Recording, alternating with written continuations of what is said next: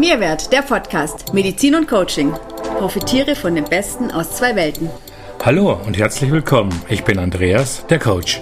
Und ich bin Silvia, die Ärztin. Wir wünschen dir viel Vergnügen und neue Impulse rund um deine psychische und körperliche Gesundheit, Resilienz, Leistungsfähigkeit und dein Wohlbefinden. Für die gesündeste Version deiner selbst.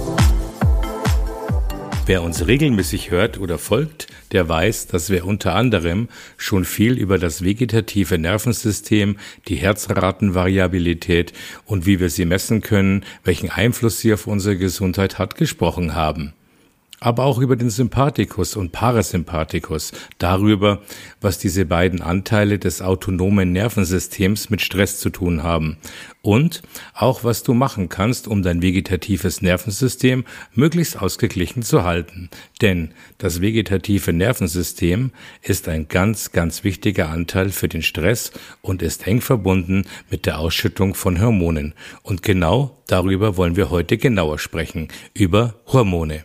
Vorab nur so viel. Genau wie beim vegetativen Nervensystem kommt es auch hier auf ein Gleichgewicht an. Sylvie, möchtest du anfangen? Ja, sehr gerne. Fangen wir doch einfach mal an mit einer kleinen Definition, was Hormone denn eigentlich sind. Hormone sind Botenstoffe, die in unserem Körper produziert werden und dann von diesem ausgeschüttet werden und dann entweder kontinuierlich, gleichmäßig oder eben auch wellenförmig abgegeben werden. Je nach Situation werden eben immer bestimmte, äh, bestimmte Hormone ausgeschüttet und in einer bestimmten Menge. Entscheidend ist hierbei, dass wir die sogenannte Homöostase, also ein Gleichgewicht aufrechterhalten, ja, dass das nicht durcheinander kommt. Äh, man unterscheidet Hormone, die jetzt mit Stress zu tun haben, in zwei Gruppen. Das sind einmal die aktivierenden Hormone und einmal die Gruppe der beruhigenden Hormone oder auch Regenerationshormone. Das ist ähnlich wie Sympathikus und Parasympathikus, den wir ja schon kennengelernt haben. Und das ist eben diese Parallelität zum vegetativen Nervensystem. Und jede Art von Hormon hat im Körper eine ganz bestimmte Aufgabe. Und entscheidend ist immer die Konzentration zur richtigen Zeit und das Verhältnis der Hormone zueinander. Denn wie immer gilt, nichts ist Gift, nur ein zu viel oder ein zu wenig. So ist es eben auch bei den Hormonen. Ja, die Dosis macht's also. Oder eben wie bei vielen anderen Dingen auch. Aber da drängt sich natürlich die Frage auf, wie kann ich herausfinden, in welchem Verhältnis die Hormone in meinem Körper eigentlich vorliegen? Und wie kann ich erkennen, ob ich zum Beispiel ein Untergleichgewicht habe? Kann ich das messen? Ja, das können wir messen. Also in der Regel messen wir das im Urin und auch zu bestimmten Tageszeiten, je nachdem, welches Hormon wir bestimmen wollen. Wir können einzelne Hormone bestimmen, aber was wir immer machen, ist zum Beispiel beim Thema Stress die ganzen Stresshormone als Gesamtbild bestimmen. Ähm, und dann schauen wir uns noch die entsprechenden Beschwerden des Patienten an und dann schauen wir schon mal, inwieweit das mit seinem Hormonstatus wohl zu tun hat. Und so kann man eben schon rausfinden, wo ist ungefähr das äh, Gleichgewicht. Und äh, dann äh, im, im, im Urin eben kann man dann feststellen, wo ist die Dysbalance, ne? wo ist zu viel da, wo ist zu wenig da.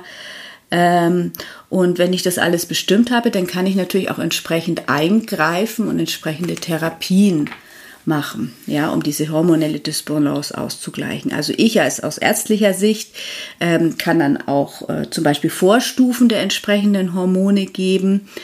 Ähm, da muss man aber sehr genau hingucken. Da sollte man jetzt nicht selber tätig werden. Und durch diese Vorstufen kann dann eben das natürliche Reservoir wieder aufgefüllt werden. Und der Körper kann die Hormone herstellen, die er braucht.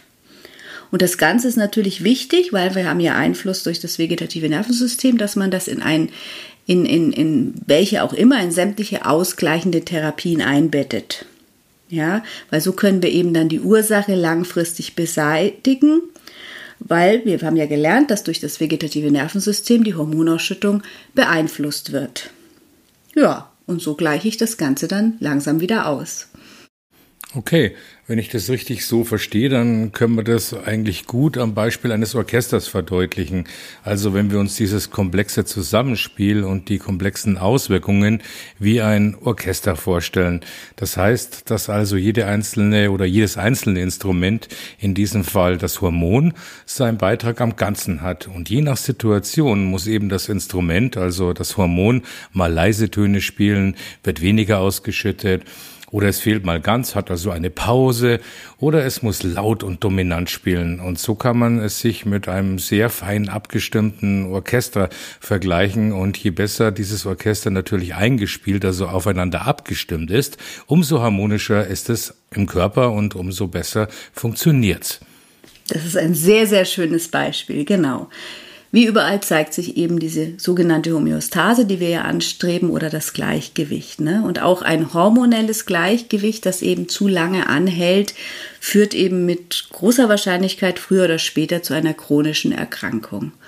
Und da wollen wir ja nicht hin.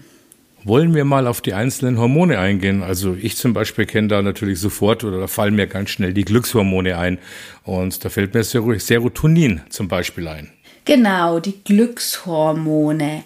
Also, das sind Hormone, die in, im Gehirn produziert werden. Die sind halt, wie es schon so der Name sagt, mein, mein, mein Chef hat immer gesagt, Rosamunde Pilcher Glückshormone. Die sind für unser Wohlbefinden zuständig, ja. Die lösen Entspannung aus und machen dann eben glücklich. Und sie können auch Schmerzen lindern, natürlich, weil wir entspannt sind, ja. Und ähm, Serotonin ist so das bekannteste. Es hat einen riesengroßen Einfluss auf unsere Stimmung. Und wenn Serotonin in ausreichendem Maß vor, vorhanden ist, dann haben wir auch eine sehr hohe Stressresilienz, ja. Und wir sind motiviert, gleichzeitig aber entspannt und ausgeglichen.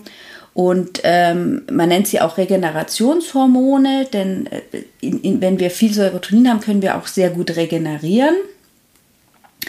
Und ähm, ein Serotoninmangel ist aber auch an sich nichts Schlechtes, ne? sondern eben nur eine Konsequenz oder wie ich so gern sage, so eine Red Flag, also eine rote Flagge, die wir eigentlich nur einfach nicht ignorieren sollten. Mhm. Wenn wir einen Serotoninmangel haben, dann haben wir häufig natürlich entsprechend Stimmungsschwankungen. Wir sind gereizt, wir sind gedrückter Stimmung, und wir haben auch so dieses Gefühl, uns zurückziehen zu wollen. Ja, wir sind antriebslos, alles ist, ist schmerzempfindlicher. Ich glaube, das hat jeder schon mal so ein bisschen erlebt. Und jetzt fragt man sich, na, was soll daran positiv sein, ja? Aber letztendlich stützt uns das ja vor dauerhaften Stress. Denn genau das, was wir ja vorher gemacht haben, der Stress hat zu einem erhöhten Verbrauch geführt von Serotonin. Und wenn wir so weitermachen würden, ne, dann würden wir natürlich komplett in ein Burnout rasseln. Das heißt, wenn wir gut hingucken, und äh, diese Stimmungsschwankungen wahrnehmen, ja, und auch dieses Bedürfnis, uns zurückziehen zu wollen, ähm, wenn wir das ignorieren, dann würden wir immer weiter, weiter verbrauchen, das wird immer schlimmer. Und so, durch diesen, dieses Bedürfnis nach Rückzug, ne, dann können, kriegen wir die Chance, wenn wir, wenn wir darauf hören, ne, Voraussetzung, dass wir uns einfach sozusagen in unsere Höhle zurückziehen, ja. Und ähm, der, der Hormonmangel, also der Serotoninmangel, zwingt dich quasi dazu, zu regenerieren und wieder gesund zu werden. Also alles hat immer zwei Seiten. Mhm, absolut, aber da ist natürlich die Antwort auf die Frage ganz wichtig, wie man wieder auftanken kann und die Serotoninproduktion ankurbeln kann, wenn das überhaupt möglich ist. Ja, also wir können immer viel Eigenleistung bringen, ja, das haben wir ja schon gelernt. Ne? Und hier spielt dann auch ganz toll wieder die Ernährung mit rein. Ähm, für Serotoninproduktion äh, ähm, ist ein Eiweiß zuständig. Das ist das L-Tryptophan, eine Vorstufe, eine essentielle Aminosäure, die wir mit der Nahrung zuführen können. Und da müssen wir jetzt mal gucken, was sind tryptophanhaltige Lebensmittel. Da gehört die Sojabohne dazu, Cashewnüsse, Kakaopulver, Haferflocken, Eier, Kichererbsen, Walnüsse, Lachs. Oder ganz bekannt sind die Bananen, die Schokolade, Kartoffeln, Spinat. Also es gibt ganz viele sehr serotoninreiche Lebensmittel. Und wenn wir dazu noch ähm, ähm, Omega-3-Fette geben, die dann nochmal die Resorption von den Tryptophanen erhöhen, dann können wir da schon sehr, sehr viel dafür tun. Und ein anderes Ding, was die Serotoninproduktion ankurbelt, wenn wir noch nicht zu sehr im Burnout ist, ist die, also eher eine Prophylaxe, ist der Sport. Also Sport und Bewegung. Das tut uns gut, das gleicht uns aus, das schützt uns tatsächlich vor einem Mangel. Ähm, allerdings, ähm, also moderate Bewegung, ja, also mhm. nicht dieses komplette Auspowern, dann kommen wir wieder in den Stresszustand, sondern moderate Bewegung. Aber Bewegen ist super für Serotoninspiegel. Dann müssen wir auf gewisse Kofaktoren achten. Das sind immer Dinge, die man so braucht, um überhaupt was herstellen zu können. Ja, da können die B-Vitamine dazu, Magnesium, aber auch ähm, Testosteron, Östradiol spielen da eine Rolle. Ne? Also einfach nur, dass man mal sieht, was das für ein riesenkomplexes Geschehen ist und was für ein tolles, ausgeklügeltes System, das uns davor schützt, uns eigentlich erstmal auszupowern, also wenn wir genau hingucken würden. Und wenn wir diese Red Flags nicht übersehen würden, also mein Appell oder unser Appell ist daher, ähm, messen, gezielt rangehen, ähm, wirklich auch ähm, lernen, sich zu spüren ne? und ähm, einfach mal nachgucken, wenn man merkt, man hatte einfach eine Wesensveränderung. Andi, du hast sicher auch noch Tipps, wie man einen Serotoninmangel vorbeugen kann, oder? Hm, absolut. Du hast ja vom Spüren schon mal gesprochen. Und da gibt es natürlich was ganz, ganz Angenehmes, nämlich Massagen. Die Massagen steigern tatsächlich den Serotoninspiegel. Das haben Wissenschaftler der University of Miami School of Medicine in einer Studie herausgefunden, die tatsächlich die Wirkung von Massagen auf die Körperchemie untersucht haben. Und dabei stellte sich heraus, dass das Massieren das Level des Stresshormons Cortisol im Körper um bis zu 53 Prozent senken konnte, während der Serotoninspiegel gleichzeitig steil anstieg. Na, das ist schon mal schön. Muss man gar nicht viel machen, sondern sich nur massieren lassen. Unser Tipp an dieser Stelle ist, lass dich wirklich massieren, wenn du dich nicht so gut fühlst. Sonne auch ein weiterer wichtiger Punkt, den wir kennen alle den Winterblues, den kennt man ja. Und das hängt einfach mit dem mangelnden Tageslicht zusammen. Wie wundert es auch? Wissenschaftler fanden heraus, dass man das Serotonin oder den Serotonin-Level an sonnigen Tagen einfach wesentlich höher im Körper äh, untersuchen oder nachweisen kann. Daher auch hier unser Tipp, gerade wenn es eher dunkel ist, raus ans Tageslicht. Zum Beispiel die Mittagspause. Oder wenn man lange arbeitet, es abends dunkel ist und man heimkommt, einfach rausgehen und die Zeit nutzen. Eine andere Möglichkeit wären natürlich Tageslichtlampen, die den Serotoninspiegel nachweislich erhöhen. Und last but not least natürlich die Meditation. Laut einer Studie der John Hopkins Universität reichen 30 Minuten Meditation aus, um Symptome einer Depression zu mildern. Schön. Das Wundermittel für alles, ne? Wunderbar. Ja. für mich ein Wundermittel ja, doch. für vieles. Also ich finde schon, man kann es immer wieder gut machen. Also dann haben wir noch ein weiteres Hormon, das vielleicht viele kennen. Wir kennen nicht alle Hormone machen, aber ein paar, die, die ganz wichtig sind und die jeder schon mal gehört hat, das ist das Melatonin. Ne? Melatonin ist ein Hormon, das ist unser Schlafhormon. Das entscheidet jetzt über unsere hormonelle Schlafqualität, ja, und reguliert unseren Schlaf-Wach-Rhythmus. Wir haben ja schon über die vegetative Schlafqualität gesprochen, die durch den Parasympathikus beeinflusst ist. Und jetzt haben wir den hormonellen Anteil des Schlafes. Ja, also wieder mal ein komplexes Thema. Und ähm, es ist eben wichtig, dass über die ganze Nacht ausreichend Melatonin ausgeschüttet wird. Erstmal, dass am Abend richtig ausgeschüttet wird und dass diese Melatoninausschüttung auch über die Nacht bestehen bleibt, um die nötige Schlaftiefe und letztendlich die Erholung zu bekommen. Und das Immunsystem ist ja nachtaktiv. Es ist ebenfalls auf Melatonin angewiesen. Ganz wichtig, ja. Hat auch eine große Rolle jetzt bei Covid gespielt, ja.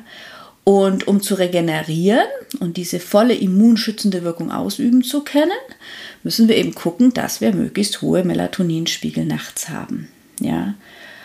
Wenn wir jetzt abends einen sehr hohen Cortisolspiegel haben oder Adrenalin und Noradrenalin, also diese Stresshormone ähm, ausschütten, dann verhindert das im Umkehrschluss eben auch, weil die wieder Gegenspieler sind, die Freisetzung von Melatonin aus der sogenannten Zirbeldrüse, aus der Epiphyse. Ja? Melatoninmangel macht aber auch auf anderen, in anderen Bereichen eben ähm, nicht sonderlich fit, sondern das wird auch mit Krebs, mit degenerativen Erkrankungen des Gehirns äh, mit Sodbrennen in Zusammenhang gebracht, mit Covid ist es in Zusammenhang gebracht worden. Es ist einfach ein starkes Antioxidant, ja, das eben auf, ähm, auf Zellebene den oxidativen Stress bekämpfen kann. Und, was wir alle gerne hören, es ist ein Anti-Aging-Stoff, ja. Also es verjüngt die Zellen und somit auch uns. Und äh, das sind auch Gründe, warum die Krebszellen sich in seiner Gegenwart nur ungern vermehren. Ja? Also unser Tipp hier an dieser Stelle, versuch mal auf natürliche Weise erstmal dein Melatonin zu erhöhen, denn da kann man einiges machen und so wieder einen angemessenen Wach-Schlafrhythmus zu bekommen. Andi, hast du Tipps, was wir auf natürliche Weise machen können, um unser Melatonin hochzubekommen? Hm, das haben wir schon mal in unserem Schlaf-Podcast genannt.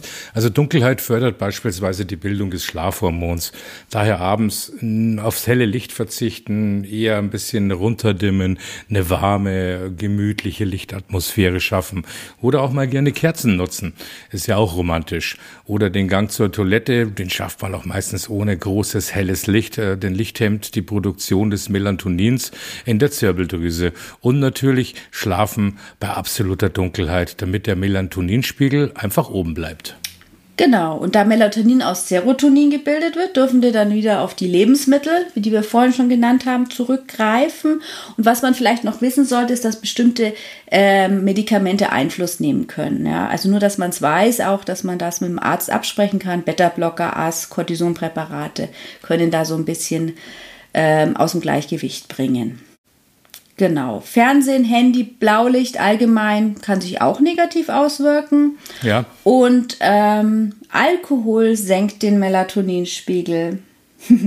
Aber es gibt Studien, also die habe ich jetzt extra auch rausgesucht, dass Gerste, ich weiß gar nicht, ich bin nicht so der Biertrinker, hm. also Gerste Bier, ne, gab es eine Studie mit Starkbier und die hat tatsächlich den Melatoninspiegel erhöht. Ich möchte an dieser Stelle jetzt aber nicht Starkbier empfehlen zum, aber das erklärt vielleicht, warum man so äh, mit einem Bierchen am Abend vielleicht doch ganz gut schläft. Ich weiß es nicht. Dann am Abend immer was Entspannendes machen und eben diesen Sympathikus und die Stresshormone nicht zu sehr auszuschütten. Also keinen, also wenn man Schlafstörungen hat und Melatoninmangel hat, dann sollte man abends nicht mehr hier noch so ein Workout machen, ähm, ähm, sondern eben zur Ruhe kommen so langsam. Ja, und dann haben wir noch ein, auch noch ein wichtiges Hormon, das ist das Dopamin. Dopamin macht auch glücklich und wirkt aber gleichzeitig auch aktivierend. Und es gehört eben zu der Gruppe der Katecholamine, da gehört eben Adrenalin und Noradrenalin, was bestimmt auch jeder kennt, dazu äh, die Endorphine. Ja, das sind die aktivierenden Hormone für unser Selbstbewusstsein, für unsere Begeisterungsfähigkeit. Also eigentlich vom Körper selbst produzierte Opiate, ne, sozusagen. Also ähm, eigentlich auch immer ganz toll. Auch hier sollten wir auch genug haben, natürlich. Brauchen wir ja für Stress, um die zu verbrauchen. Auch hier gibt es wieder Lebensmittel, die sich, die, in denen äh, eine Aminosäure drin ist, hier in dem Fall das L-Tyrosin. Da ist Avocado dabei, Buchweizen, Erbsen, alles was grün ist, auch wieder der Lachs, Mandeln, Reis, Walnusskerne. Also man sieht immer wieder, also eine gesunde Ernährung macht sich in allen Bereichen doch sehr positiv bemerkbar. Und was man auch gefunden hat in den letzten Jahren vermehrt, ne, immer wieder äh, geforscht im Darm. Und Darm und Gehirn arbeiten eben doch sehr, sehr viel enger zusammen, als man das immer angenommen hat.